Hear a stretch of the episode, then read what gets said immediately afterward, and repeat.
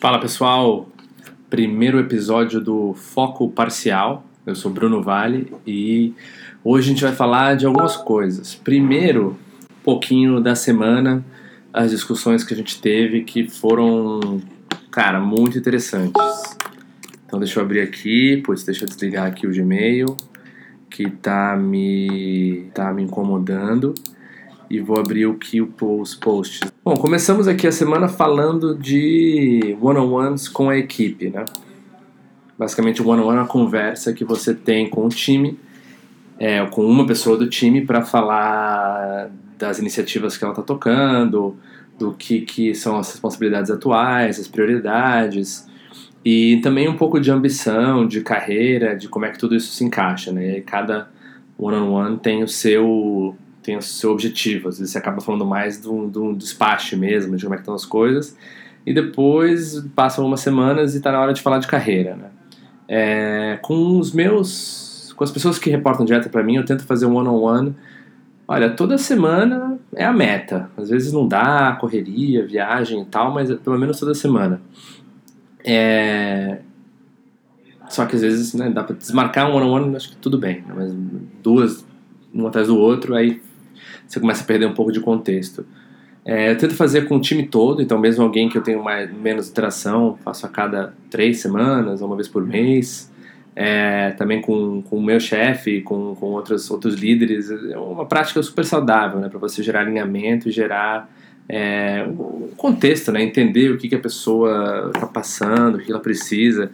E dos comentários que eu recebi, acho que o mais interessante foi o fato que muita gente tem esse esse desejo, esse, uh, esse foco em falar da carreira das pessoas mesmo, né? É, qual que é o futuro, onde que a pessoa se vê, e isso é muito ligado a uma coisa que eu acredito que é entender o porquê das pessoas. Então, o, o why, né? É, o porquê, why é porquê em inglês. Por que eu disse why? Eu pensei no negócio do Simon Sinek, que é um cara, deve ser um psicólogo, não sei, deixa eu ver aqui. Simon Sinek tem um TED Talk desse cara muito famoso. Uh, Simon Sinek is a British American author, motivational speaker and consultant. Tá bom, ele é um, um faz tudo aqui. E ele e tem um livro dele que eu não li, chamado Start with Why, mas eu vi parte do TED Talk dele, né? Foco parcial é o nome aqui. E nesse nessa parte do TED Talk que eu vi, o que eu achei legal foi muito o título do livro dele, né? Start with Why. Então, quando você está falando com pessoas, com clientes, com sei lá quem seja, qual o objetivo deles? O que, que mexe eles? O que, que faz eles levantar? O que, que faz as pessoas levantar da cama e vir trabalhar, ou vir contribuir, ou voluntariar, o que seja? É daí que você vai extrair a motivação, como é que você ajuda eles. Esse, essa frase Start with Why do Simon Sinek eu eu me identifiquei muito com ela, né? Por mais que eu não tenha lido o livro do cara, vou, vou chegar lá algum dia, né? Tô gostando de não ler livros, falar sobre eles, ler comentários sobre eles e ler resumos. Tá funcionando até agora. Escolho os livros que eu vou ler. Depois a gente conversou bastante sobre maximizar o foco ou flow. Então, flow é esse conceito de um, de um estado de atenção elevado, né? Que foi popularizado por um outro psicólogo Uh, cara, o nome desse cara de fato é impossível de falar. Ninguém nunca conseguiu falar o nome dele na história da humanidade. O nome dele é Mihaly Csikszentmihalyi. Nossa, tem Mihaly duas vezes no nome. Mihaly Csikszentmihalyi. Deixa eu apertar aqui o do Wikipedia o ouvir. Vamos lá. Mihaly Csikszentmihalyi. Aham. Uhum. Mihaly Csikszentmihalyi. Tá, eu falei certo. Mihaly Csikszentmihalyi, ele é húngaro e foi quem pesquisou mais e popularizou esse conceito do flow, né? Que é, como eu falei, esse estado de atenção e foco elevado.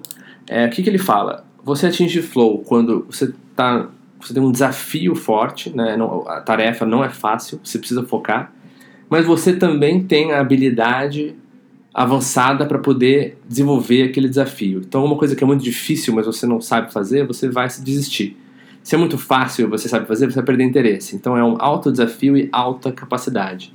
Não sei, quando eu penso em flow, eu penso muito em jogar tênis. Eu jogo tênis muito mal, mas eu joguei. E eu, tem aquele quando você está no meio de um, uma partida difícil, você entra em quase um universo paralelo, né? Você não está pensando no que, que, você vai jantar ou no seu trabalho, você está pensando só naquilo. É, eu vejo isso como flow, né? Você de fato sair do seu ego, sair da sua identidade, focar completamente numa tarefa. Eu tenho muito, eu quero muito entrar mais nesse estado, mas eu tenho muita dificuldade por, por, por não focar muito nas coisas, né? Foco parcial. É, mas essa discussão foi super boa. Basicamente, o resumo dos, dos aprendizados aqui é você bloquear tempo para fazer as coisas. E muito tempo, tipo três horas. Você tem que fazer uma apresentação, fazer um, um pitch, fazer um ponto de vista sobre alguma coisa, responder um e-mail mais crítico, estratégico.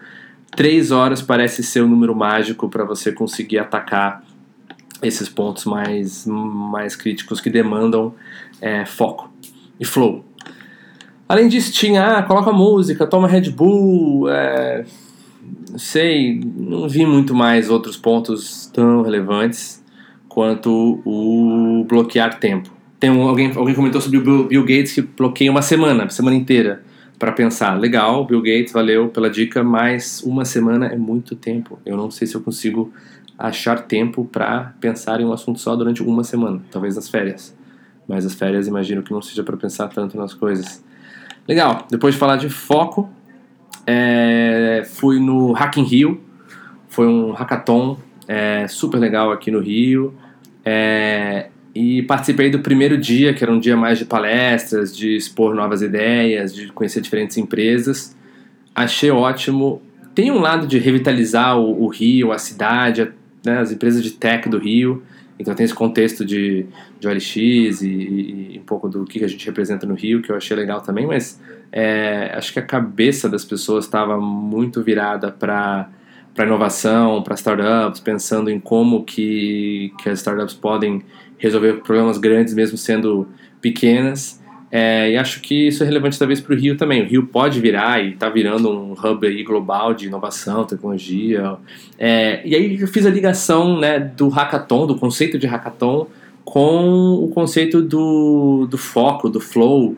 Ah, também tinha discutido o livro o Deep Work, do Cal Newport, que eu também não li, mas ele também fala de bloquear três horas ou mais para um, assuntos específicos e não ficar se distraindo entre reuniões, tentar resolver coisas parcialmente trazendo de volta né, o tema dos três, das três horas, né, que eu tenho usado nas últimas semanas e estou achando muito bom. Três horas é um número mágico mesmo. É, é legal até colocar uma, uma, uma conversa, reunião com alguém no meio sobre aquele assunto para desenvolver mais, né, como se fosse um mini hackathonzinho. Né, você faz um brainstorming, ataca no. cria o material, cria o e-mail, cria a mensagem, olha de novo, depois trabalha mais, uma super discussão ou reunião, mesmo se você não for focar sozinho. Acho que essas três horas mágicas funciona bem. É, e eu falei falando um pouco do hackathon sendo um jeito de atacar essa falta de foco. Né? O hackathon você fica dois dias completos ou mais, ou seja, um dia, uma semana, etc. Você para para atacar um assunto.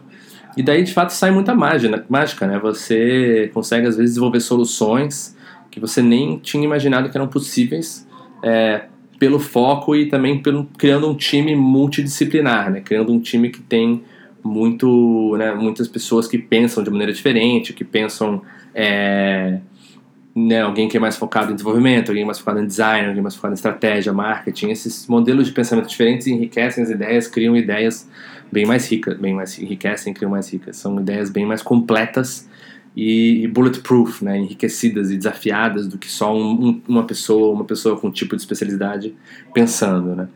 É, e lá, pois eu tive uma reunião, uma reunião, nossa, é, tô, tô achando que tudo é reunião, uma uma experiência muito legal de realidade virtual. Então eles tinham um stand com meio que o kit completo do HTC Vive, né? Então os, os goggles, o negócio, as pistolinhas da mão e a mochila, que acho que tem algum sensor kinético ali. E, e era um e era um jogo. E de fato você entrava nesse jogo e cara, assim que ligou, assim que ligaram o jogo, colocaram os fones, os goggles, eu sumi do mundo real e entrei lá dentro. Assim, eu sentia dentro do, do Ready Player One que é um, né, um livro, um filme que também fala muito sobre essa potencial da sociedade em se, basicamente se transferir para um mundo de realidade virtual e viver mais dentro desse mundo onde existem recursos limitados, experiências fantásticas e, e fora do mundo real, né? E o mundo real vira só um lugar onde se trabalha e faz coisas chatas.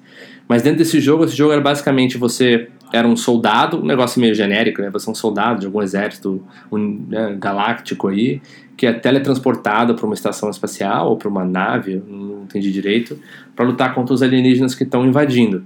É, falei, pô, beleza, beleza, vamos lá, vamos, vamos jogar, vamos, vamos atacar os alienígenas. Assim que os primeiros alienígenas entraram na nave, cara, eu, eu era um soldado, eu nem tava pensando, era flow, estamos falando de flow. Entrei no estado de flow. A única vez que eu consegui entrar no estado de flow durante a semana foi dentro de um jogo de realidade virtual, dentro de um hackathon. Mas pô, tinha uns, era engraçado, tinha uns tinha outros colegas, né, pessoas que estavam participando do mesmo jogo, você viu o avatar deles, você queria defender eles.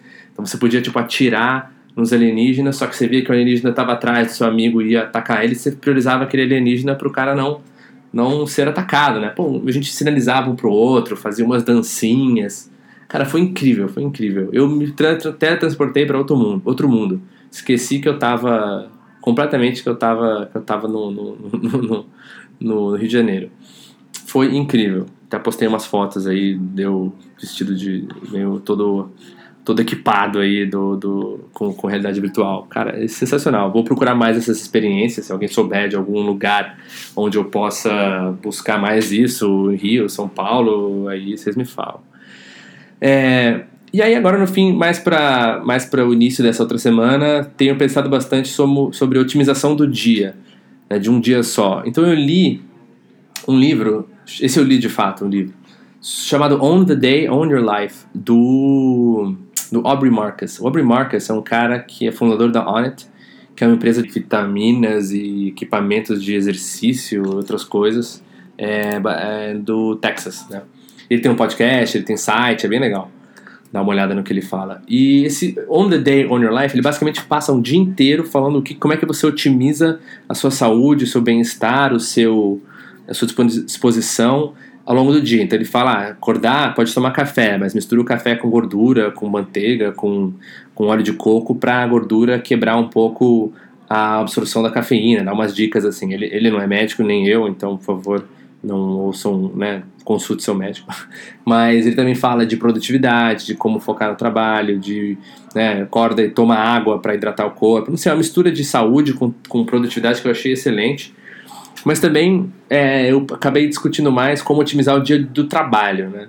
Então eu recebi outra indicação interessante, duas coisas, dois comentários mais, mais relevantes aqui. Alguém falou do Tim Ferriss que ele fala de batching, né? Então você acoplar é, você acoplar tarefas é, similares em blocos de tempo. Então, e-mail, faz todo o seu e-mail em uma hora e meia do dia e depois não olha mais, para ser mais produtivo e ter um efeito aí de, de escala, né? Você lê um, para ler o outro já está ali e você vai lendo um atrás do outro, em vez de ficar, ah, olha e-mail no celular, aí para, aí volta, aí depois desvolta.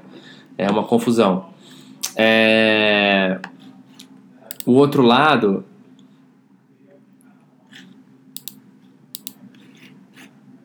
podcast Foco Parcial, a gente precisa se distrair pelo menos 10, 10 vezes, 5 vezes durante o podcast. Eu abri um e-mail aqui. Falando de e-mail, batching e-mail, eu não sou muito bom de ouvir as próprias coisas que eu pesquiso, então eu comecei a ler e-mail aqui do nada. Que eu lembrei de um e-mail específico que eu queria ler, porque eu falei do e-mail, não sei. É, mas é assim que as coisas funcionam. Então, eu voltando ao batching de e-mail, você acoplar e-mails, bom, essa hora e meia é a hora dos e-mails. Eu vou ler só nesse momento e vou ler tudo e vou responder para tudo e vou ter algum me disponibilizo a responder todos os e-mails em 24 horas, não sei. É, mas eu gosto muito dessa dica, eu tento fazer quando dá, mas nem sempre é possível. É, e outra que me impactou mais até que foi a do um livro que eu também não li, que chama How to Have a Good Day. É, essa autora, Caroline Webb, escreveu basicamente é, uma estrutura de um dia de trabalho, um dia né, produtivo, que, que tentar identificar como você cria isso de maneira consistente. E eu, como eu falei, não li o livro, mas eu vi um, um, vídeo de YouTube de 10 minutos sobre o livro, que é bastante. 10 minutos é muita coisa. E no, no basicamente ela fala o seguinte: o YouTube sobre ela, o vídeo sobre o livro dela fala o seguinte, que o dia você tem basicamente duas opções. Está no modo reativo, onde você está se defendendo, reagindo contra coisas inesperadas, ou está no modo proativo de descoberta, onde você tem claro quais são os objetivos do dia e está indo atrás deles. Então a primeira coisa que ela recomenda é começar o dia falando de quais vão ser os seus objetivos para aquele dia, né? Você para você ter sucesso é, no dia, você tem que né, conseguir terminar essas atividades, tá bom? Fazendo isso vai ser sucesso. Depois tem um lado de atitude que ela fala, que é ela chama de contraste mental, que é você sempre lembrar que para um objetivo, para atingir uma meta, você vai ter que resolver problemas, você vai ter que enfiar o, o, o, o, o nariz na lama, eu não sei qual expressão eu estou procurando, mas é o nariz na lama, e você vai ter que sofrer. Então lembrar que momentos de dificuldade são alinhados com seus objetivos. Você tem que é, convencer alguém de alguma coisa, você tem que fazer uma análise difícil, você tem que viajar. Aquilo faz parte do seu objetivo maior. Então refletir, transitar entre o objetivo macro e o trabalho, trabalho mais chato, né? E ficar nesse modo. Agora eu lembrei que isso, isso me lembra um pouco do que o Gary Vaynerchuk fala sobre clouds and dirt, né? Que você tem que operar entre o seu, o seu sonho, o seu objetivo macro, né? Clouds, as nuvens, e dirt, o dia a dia, a parte difícil e o meio, né? O medo, a ansiedade, a preocupação não existe. É só o sonho e o trabalho. Um pouco difícil de fazer, mas talvez ligado com esse lado de contraste mental.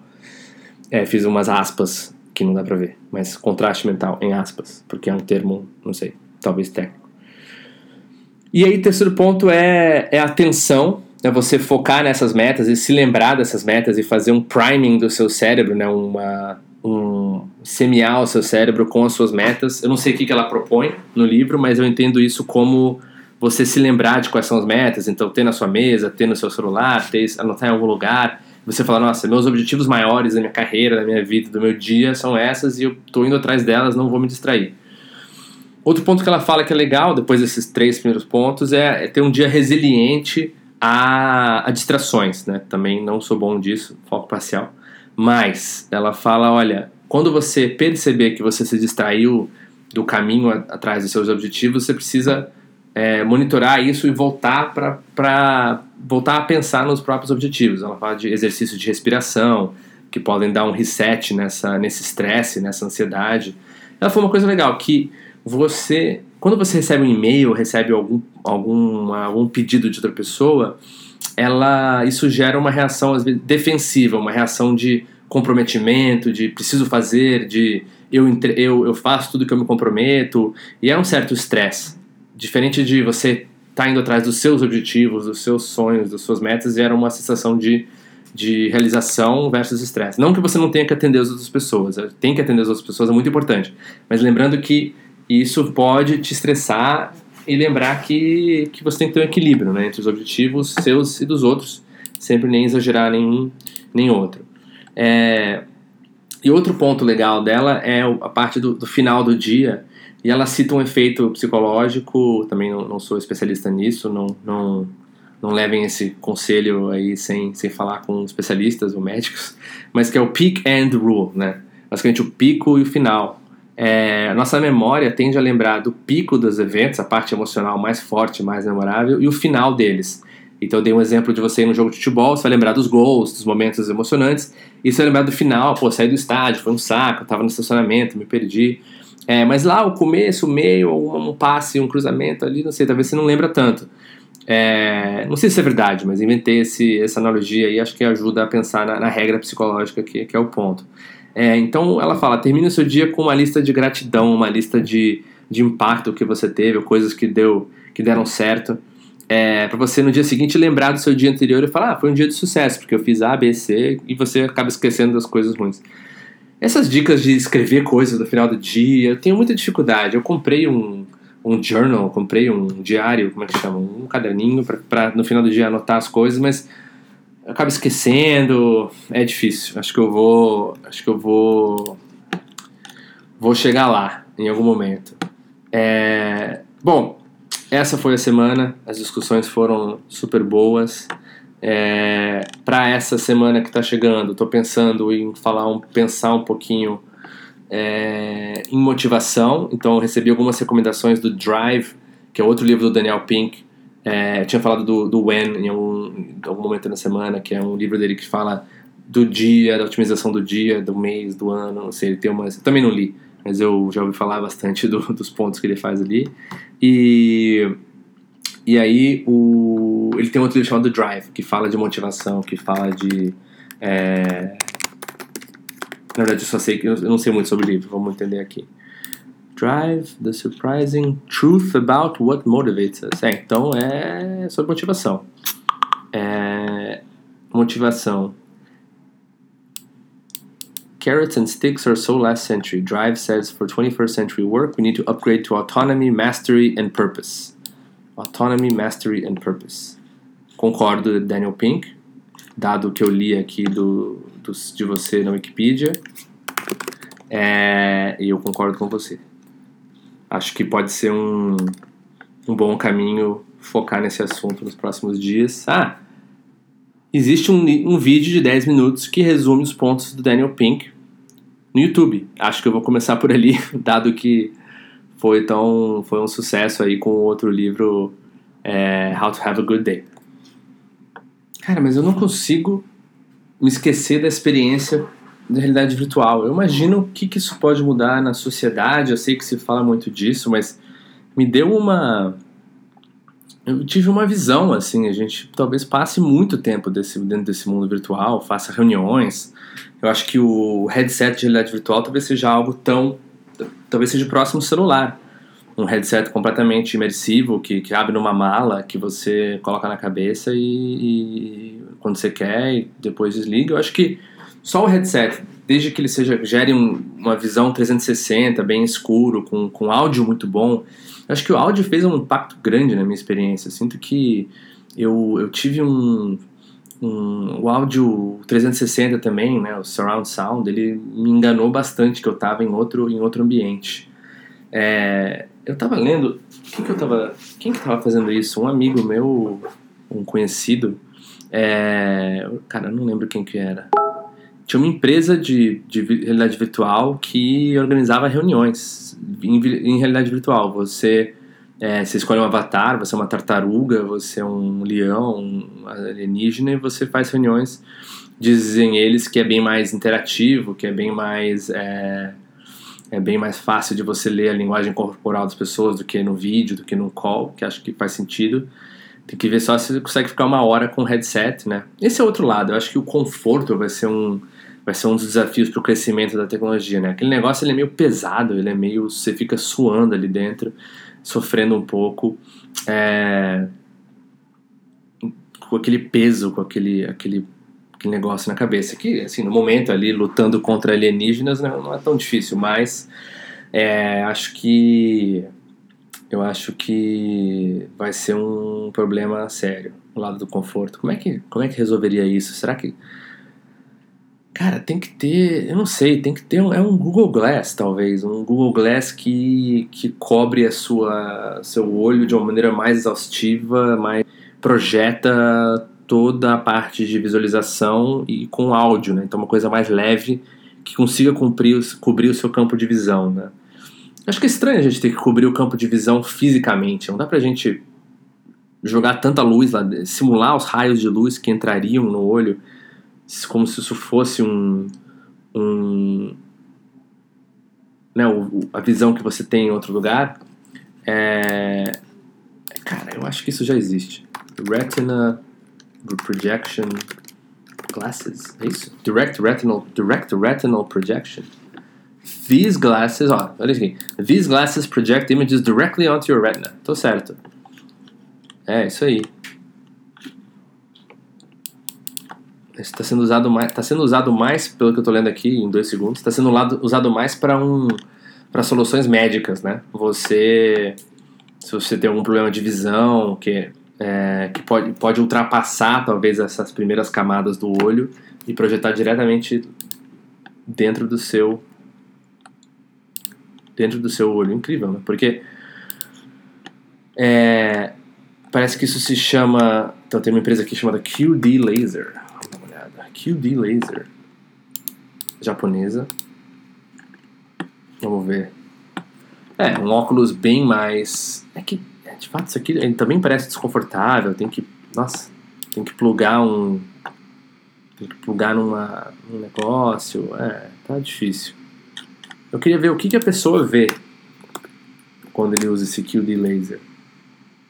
Hum, não sei. Google Images mostra gráficos de iluminação, quantas frequência das ondas e quanto vermelho e verde. Não, acho que é muito técnico. Bom, não sei se o QD Laser do Japão vai ser o vai ser o vencedor. Ah, o site deles é melhor, qdlaser.com. The future transformed by QD Laser. Through light circuits are evolving. Opa! Começou. Vamos pular. Começo. Qual que é aquela lei? Tem uma lei que 40, 30%, todos os vídeos na internet, 30%, o primeiro 30% do vídeo é inútil. E você tem que pular. É 30 ou é 40%? The Wadsworth Constant. Cara. É isso? Constant? The Wadsworth constant is an axiom which states that the first 30% of any video can be skipped because it contains no worthwhile or interesting information. Vamos testar isso aqui com esse vídeo do QD Laser. Bom, ele tem 3 minutos, 30% dele é 1 minuto. É um pouco menos de 1 minuto, né? É tipo 50 segundos. Vamos lá. うちの子供が、えー、レッスン転生白内障があって、 O vídeo está em japonês, その白 então 内 tá 障の手 difícil. 術の後が Mas, ですご mas く o que dá pra falar é que. É, não sei se eu perdi muito do vídeo. Então, falando da tecnologia, mostrando exemplos de máquinas que eles usam para criar. É legal o vídeo. É uma solução muito focada no lado médico. Eu acho que acho que faz sentido, né? Porque é um negócio caro, um investimento caro. É, talvez esse seja o primeiro, a primeira aplicação antes de passar para o mundo do, do consumo. Onde que eu li que as novas tecnologias muitas vezes parecem brinquedos, né? Parece alguma um drone. O primeiro drone parecia uma coisa para um para um alguém que faz um, que tem aquilo como hobby, né? E o é, também o primeiro computador, né? Muitas coisas começam como hobbies, começam como inovações caras e de complexas e vão depois indo para o lado de consumo. Eu acho que tem um lado, tem, um, tem uma um complemento a essa, esse insight aí, não sei de quem foi, que muitas inovações parecem brinquedos, é que muitas inovações começam no, no mundo da medicina, onde de fato é, vale a pena você investir em tecnologias mais caras e menos comprovadas, porque você tem um lado da, da pesquisa e desenvolvimento da, da medicina que requer grandes apostas, né? Então você vai atrás de uma solução que no começo é muito cara, é, é difícil. Acho que os primeiros transplantes tinham alto risco, as primeiras é, né, máquinas de respiração artificial eram muito grandes. E, e, aí você vê que aquilo faz sentido e você vai investindo para reduzir, para melhorar, né? Então acho que entre brinquedos e, e pesquisa médica vem muito da, da, inovação. Parece que o QD Laser está indo no caminho certo de, de focar de fato nesses problemas visuais. Acho super interessante, uma causa bacana. Vou ficar de olho. É qdlaser.com. Bem legal. Ganhou vários prêmios. Não sei, prêmios do mundo de projeção a laser dentro do seu olho. É, é um prêmio, ganharam um Prism Award 2019, 2018, não, 2018, 2017. O Prism Award, ele é ele é focado em produtos que melhoram a nossa vida. Não, mas é focado em fotônicas, em inovações ligadas à luz. Fotônicas deve ser deve ser a palavra que explica é Cara, eu tô lendo e falando ao mesmo tempo. Foto... Vou ler o que o cara falou aqui. Prism recognizes particularly outstanding examples of the imaginative range and innovation reach of photonics R&D. Então, photonics R&D deve ser pesquisa e desenvolvimento relacionado a photonics, que deve ser relacionado à luz. Apresentadores. Ah, tem um cara. Tem um cara da Bessemer Venture Partners, um cara da Lockheed Martin. Tem gente grande aqui nessa conferência. Legal. Dentro dessas. Bom, quem tem interessante em categorias de inovação e tecnologia envolvendo a luz deveria ficar de olho no Prism Award. Parece que é um prêmio ligado a inovações no mundo da luz. Ah, categorias. tecnologias, sensores, câmeras, iluminação, ótica integrada, silicon photonics, esse eu não vou traduzir, lasers, acessórios a laser, sistemas de processamento de laser, iluminação e luz. É tudo focado, é luz, é só luz, 100% luz. Se você gosta de luz, você deve ir para o Photonic Prism Award 2019. Não sei. Onde que vai ser esse negócio? Não sei. Não dizem. Deveriam dizer, para quem quer ir. Ceremony. Também não diz. Bom, dica para essa galera: vamos falar para a turma onde é e quando é o prêmio. Para as pessoas poderem ir. Ou, ou talvez não é, ou talvez não é um evento. Só tem. É um prêmio que você. que as pessoas dão online e acabou. Pode ser, não sei. Vou descobrir. Se alguém conseguir descobrir, me avisem. Não, não, não devo ir, mas legal ficar de olho no Photonics Prism Award 2019. Bom, é isso. Amanhã eu preciso viajar. Acabou o dia.